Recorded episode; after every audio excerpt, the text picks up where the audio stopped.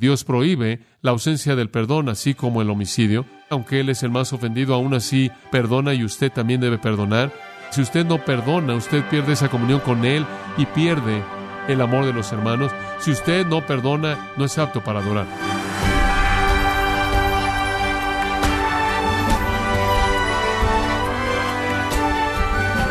Sea usted bienvenido a Gracia a vosotros con el pastor John MacArthur.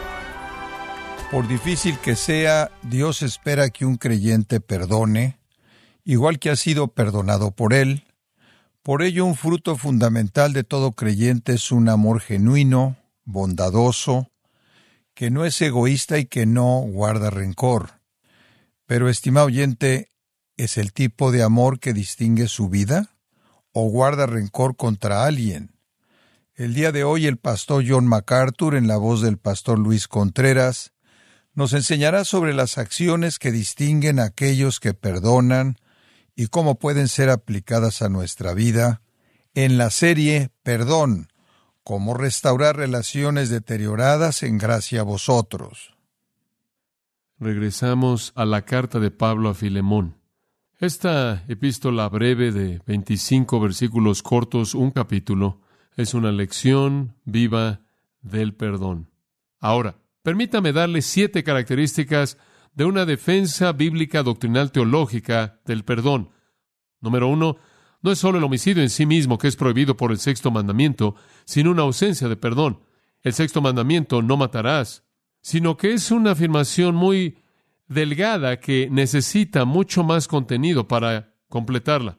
Y para ese contenido tenemos únicamente que recordar Mateo capítulo 5 y las palabras de Jesús mismo, quien dijo esto. Habéis oído dicho a los antiguos, no matarás, y cualquiera que matare será culpable de juicio. Pero yo os digo que todo aquel que se enoje contra su hermano será culpable ante el concilio, y cualquiera que le diga a su hermano raca, el cual es un término de menosprecio, será culpable ante la Corte Suprema, y cualquiera que le diga necio será culpable del infierno. En otras palabras, Jesús dijo, cuando Dios dijo, no matarás, Él también quiso decir, no odiarás, no tendrás malicia, no te enojarás, no llevarás ira, no tendrás deseo de venganza, no buscarás venganza, no mostrarás una falta de perdón. Dios también prohíbe eso. Permítame darle un segundo principio básico teológico para el perdón. La persona que lo ha ofendido usted ha ofendido a Dios más. Y si Dios, el más santo, lo ha perdonado a él, el pecado más grande, ¿puede usted, el que es menos santo, perdonarlo a él, el pecado menor? ¿Entiende eso? David, quien pecó contra Betsabé, quien pecó contra su marido Urias, quien pecó contra su propia esposa, sus propios hijos, su propia nación. David, quien pecó contra todas esas personas, dijo en el Salmo 51, contra ti, contra ti solo he pecado. En otras palabras, él sabía que sin importar cómo él había ofendido a los hombres, él había ofendido más a Dios. Y si Dios puede perdonar la ofensa más grande, entonces ¿por qué usted no puede perdonar la ofensa menor? Ese es el punto. Principio número tres, muy importante. Usted no disfrutará perdón de Dios si usted no perdona a otros. Hemos señalado eso en Mateo capítulo 6, versículos 14 y 15, en donde Dios dice que si usted perdona a otros sus pecados, vuestro Padre perdonará los suyos. Si usted no perdona a otros, Él no lo perdonará a usted. En otras palabras, en el sentido de nuestra relación con Dios, estamos delante de Dios con pecado no perdonado bajo su disciplina si no perdonamos a otros. Ese es un precio elevado que pagar por una ausencia de perdón. Si usted se rehúsa a perdonar a alguien más, entonces Dios se rehúsa a perdonarlo a usted y usted queda aislado de la comunión significativa con Dios y usted es disciplinado. Número cuatro, usted no disfrutará el amor de los hermanos si usted no perdona. Usted no disfrutará del amor de los hermanos si usted no perdona. En otras palabras, nunca podrá participar en comunión gozosa y amor de creyentes cristianos si usted no perdona. Número cinco, un elemento muy importante al entender el perdón.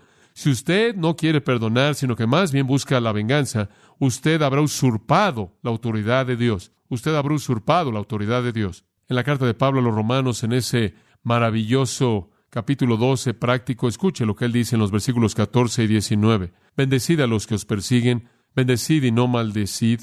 Y después esto, versículo 19, Nunca os venguéis, amados, sino dejad lugar para la ira de Dios, porque escrito está, la venganza es mía, yo daré el pago, dice el Señor.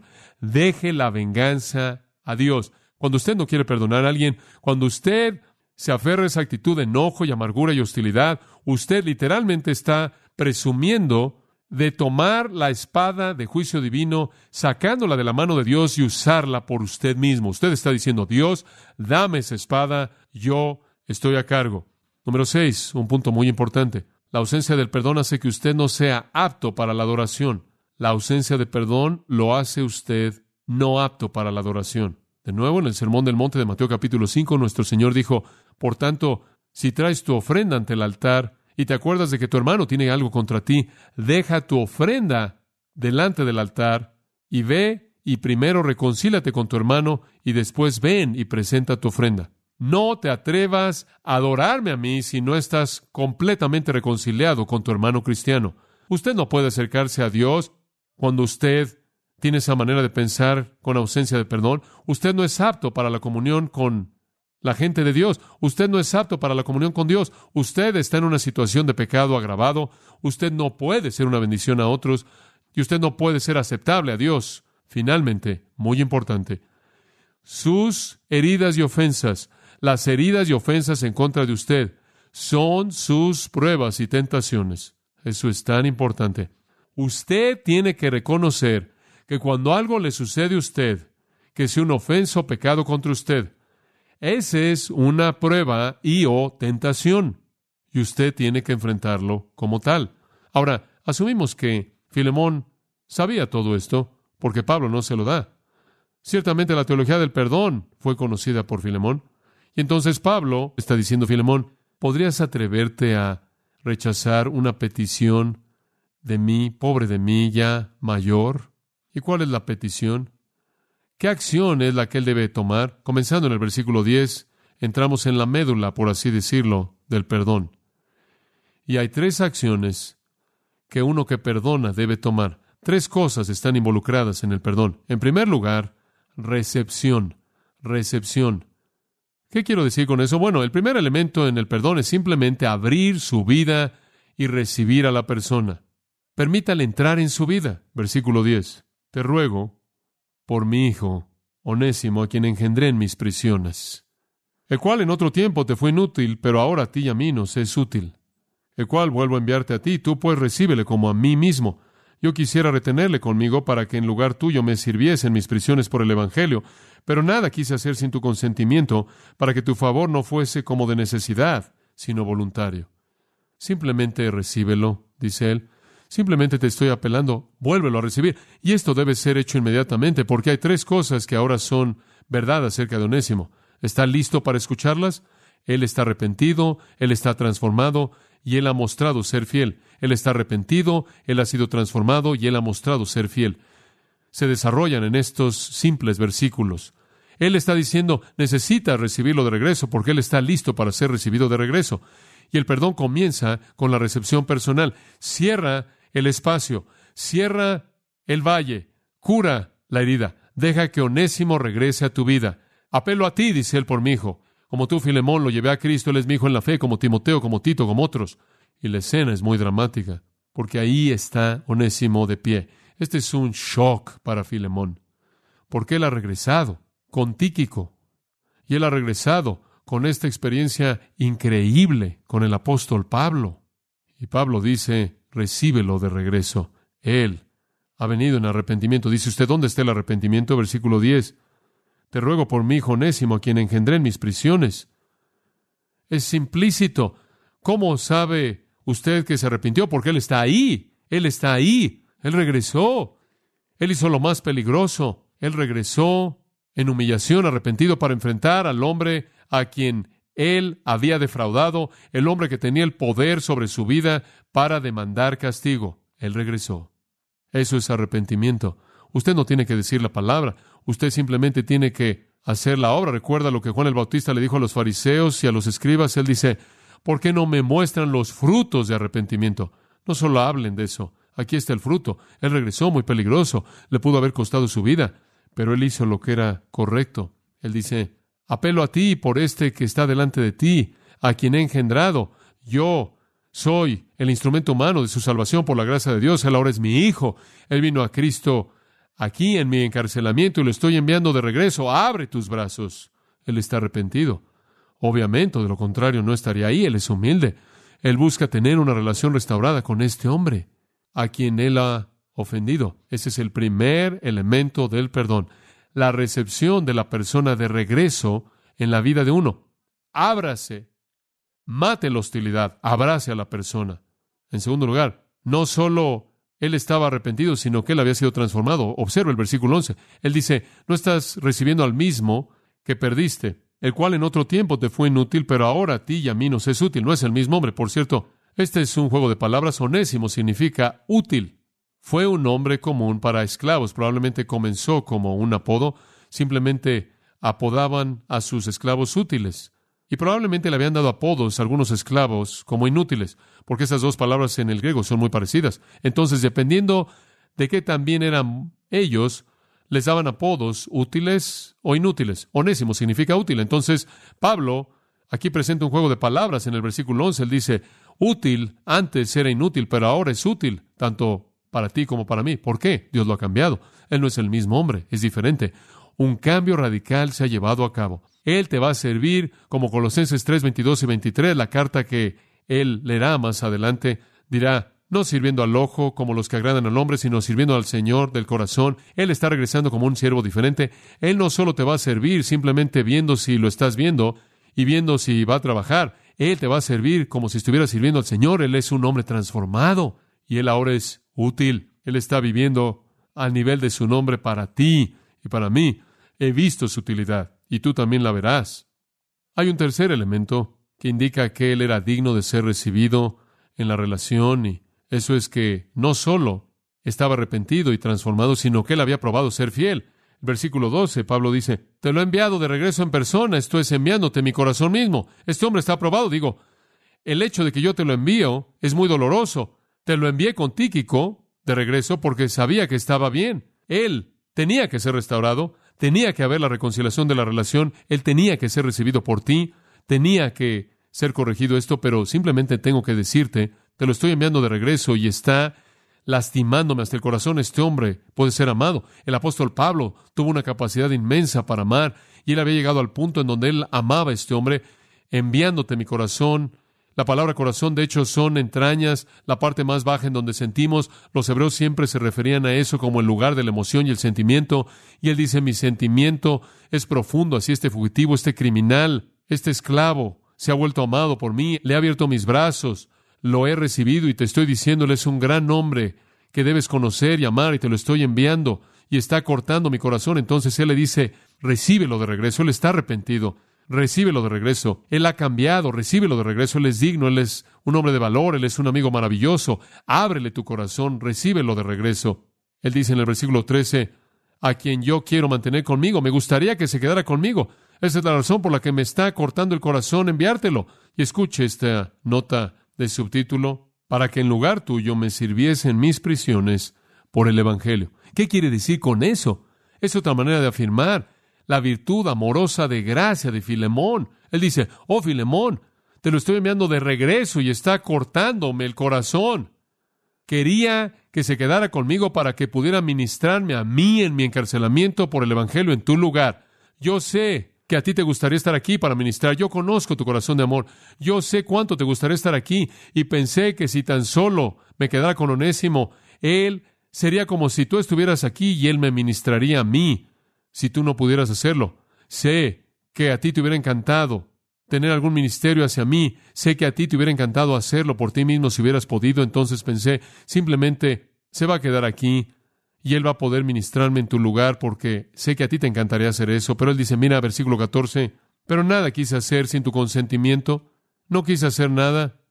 Sé que a ti te hubiera encantado dejarlo aquí para ayudarme en mi encarcelamiento, y él vuelve a sacudir sus cadenas por cuarta vez simplemente para mantener el corazón de Filemón tierno. Sé que a ti te hubiera encantado que él se quedara, pero yo no quise hacer eso sin tu consentimiento para que tu favor no fuese como de necesidad, sino voluntario. No quise que tú hicieras el bien porque no te quedó opción.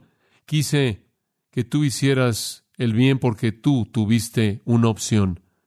No quise hacer nada contra tu voluntad, no quise imponerte nada. Yo sé que eres un hombre maravilloso y sé que te hubiera encantado servirme y sé que lo hubieras hecho tú mismo y probablemente me hubieras dado a Onésimo para hacerlo, pero no quise presumir de tu amor y quise que tú tomaras la decisión para hacer el bien de tu propia voluntad. Más que eso, Pablo quería que él viera la transformación, el arrepentimiento y el valor de Onésimo. Amados, aquí es donde el perdón comienza. Comienza al abrir mi vida y dejar que la persona regrese. Comienza con perdonar la amargura y perdonar las ofensas y simplemente abrir mi vida y dejarlos entrar y decir, sí, si lo lamentas, te recibo de regreso. Sí, puedo ver que no es la misma persona que eras cuando hiciste eso. Sí, tienes valor y lo reconozco. La persona a quien usted perdona, que no está arrepentido, usted nunca puede traerla de regreso a esta relación. Y entonces el perdón es unidimensional. Pero en donde hay arrepentimiento, y cambio y valor, usted lo recibe de regreso. Ahora eso lleva un segundo elemento. El primero es recepción, el segundo es restauración. Pablo sugiere que usted no solo debe abrir sus brazos y recibirlo de regreso porque Él es digno de amar, sino que usted lo coloca de regreso en el servicio. Usted necesita colocarlo para que esté funcionando en el ministerio.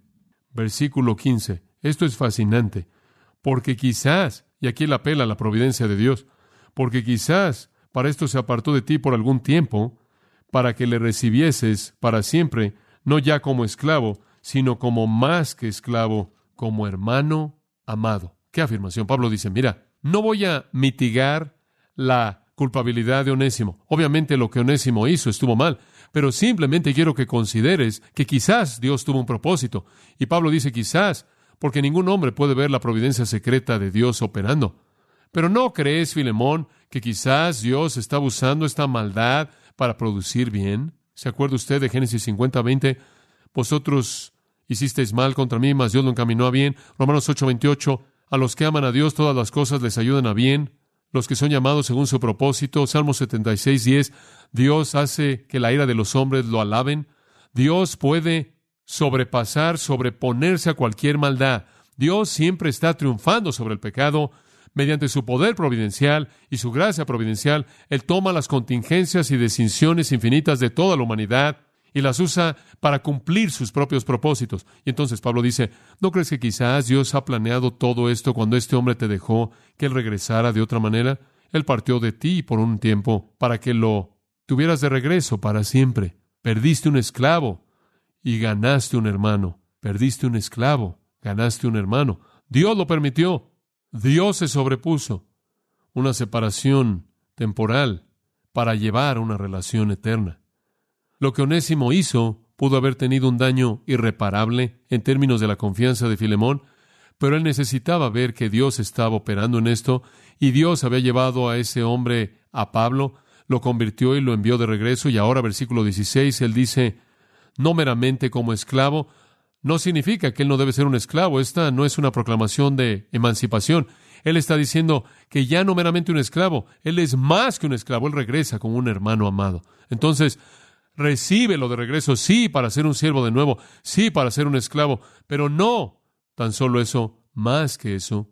Él dice, él ya ha sido eso, versículo 16, especialmente para mí, pero cuánto más para ti, tanto en la carne esto es como un esclavo físico, como en el Señor, como un hermano en Cristo. Tú lo tienes a dos niveles. Pablo no está aboliendo la esclavitud. Él dice, él regresa como un siervo, él regresa como un esclavo, pero él no es tan solo un esclavo. Tú meramente perdiste un esclavo. Recibiste de regreso a un esclavo más fiel que operará para la gloria del Señor y recibiste de regreso a un hermano amado en Cristo. ¿Cuánto más él será para ti, Pablo dice, de lo que fue para mí. Para mí, Él únicamente en el Señor, un hermano. Para ti, Él en la carne es un siervo y en el Señor, un hermano. Tú recibes su servicio físico y recibes su servicio espiritual de manera completa. El perdón significa abro mi corazón, recibo a la persona a nivel de relación, significa que lo recibo en términos de restauración al servicio. Recepción, eso es personal. Restauración a la utilidad y el servicio. En tercer lugar, el tercer componente en una relación perdonadora es restitución. Restitución. Se ha cometido un mal y ese mal tiene que ser enfrentado. ¿Cómo ser enfrentado? Obviamente, cuando Onésimo huyó del lugar, defraudó a Filemón. Si el precio de un siervo bueno era 500 denarios, él habría tenido que tomar los 500 denarios que habrían sido un sueldo común, 500 días de sueldo, y haberse comprado otro siervo, lo cual significa que le habría costado mucho. No solo eso, parece que cuando Onésimo se fue, se llevó algunas de las posesiones y dinero de Filemón para poder financiar su vida como fugitivo. Y entonces él definitivamente lo ha defraudado. La Biblia tiene principios muy directos de restitución. Usted puede leer de ellos, por ejemplo, en Números capítulo 5, versículos 6 al 8, habla de esto.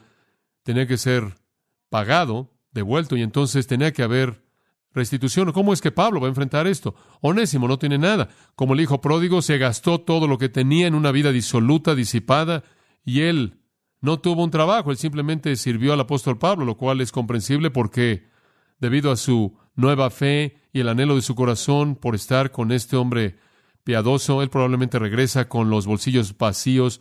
Entonces, ¿cómo es que él va a enfrentar la restitución? Versículos 17 y 18. Así que, si me tienes por compañero, un coinón, un colega de vida espiritual, si me tienes por compañero, recíbele como a mí mismo. Él dice, simplemente trátalo como me tratarías a mí.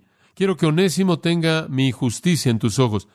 Dale la bienvenida a él como me darías la bienvenida a mí. Perdónalo a él como me perdonarías a mí. Trata lo que te debe como tú tratarías lo que yo te debiera. Simplemente recíbelo de la misma manera en la que me recibirías a mí.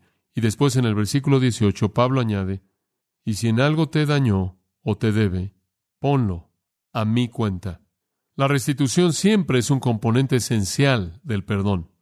¿Sería correcto por parte de Filemón que dijera, me vas a devolver lo que me costó reemplazarte? ¿Lo voy a retener de tu sueldo? ¿Vas a trabajar tiempo adicional y vas a restaurarme lo que me robaste cuando te fuiste? Eso sería justicia, eso no estaría mal. Pero tampoco está mal mostrar gracia.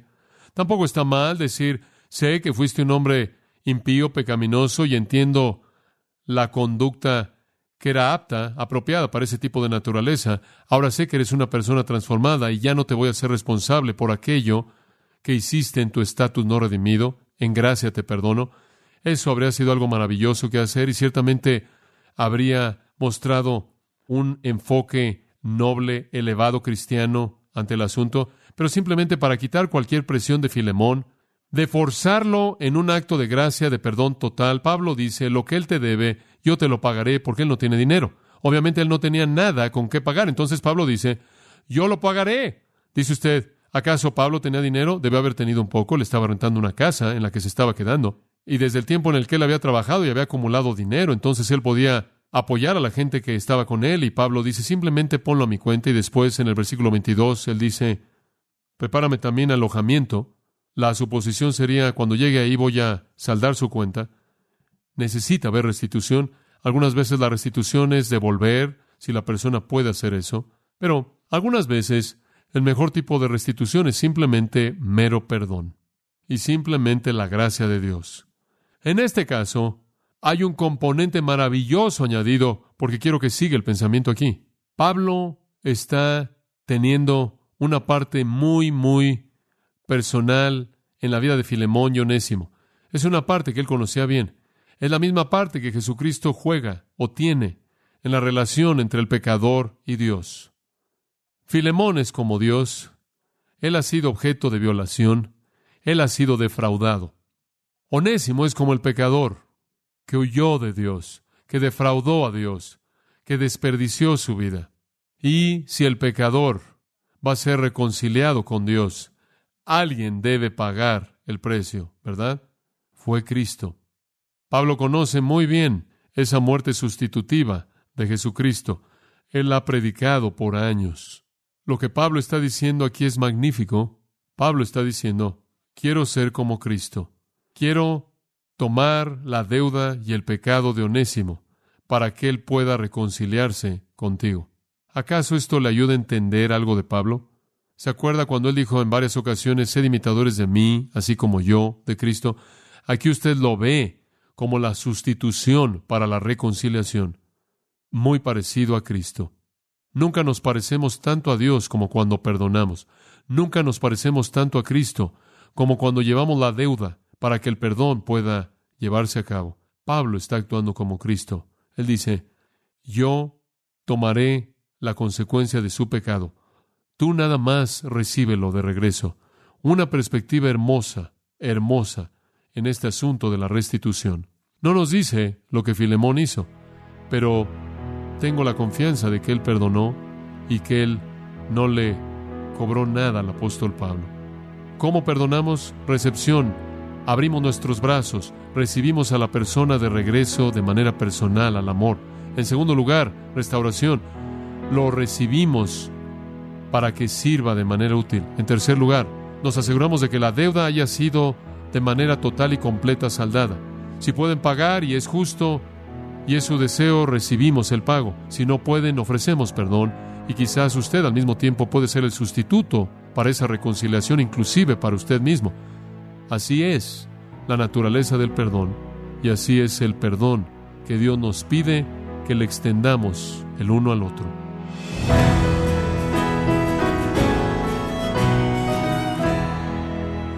John MacArthur nos enseñó que el perdón es la mejor demostración de un corazón transformado por el Espíritu Santo. Nos encontramos en la serie Perdón, cómo restaurar relaciones deterioradas, aquí en Gracia a vosotros. Quiero recomendarle el libro La verdad sobre el perdón, en donde John MacArthur explica que el hombre por su naturaleza caída necesita ser perdonado por Dios al perdonarnos. Él nos capacita para perdonar a otros.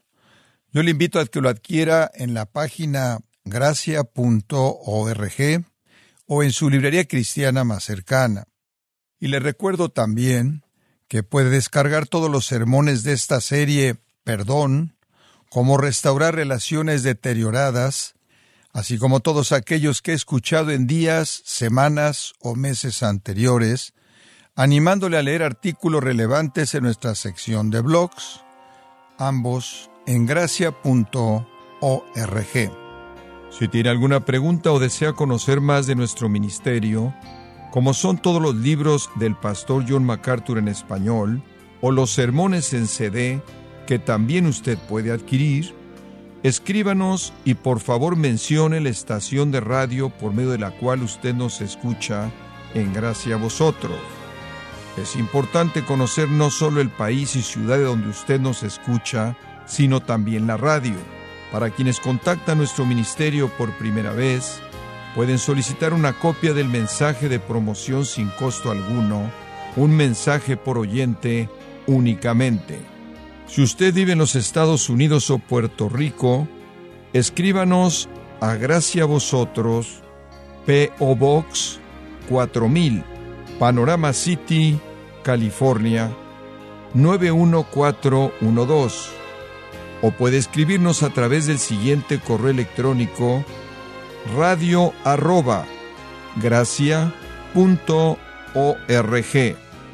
Y queremos agradecerle desde el fondo de nuestro corazón su tiempo y sintonía, y en nombre de John MacArthur y del personal de este organismo, invitarle para que nos acompañe en la próxima edición y así juntos continuar desatando la verdad de Dios un versículo a la vez, en gracia a vosotros.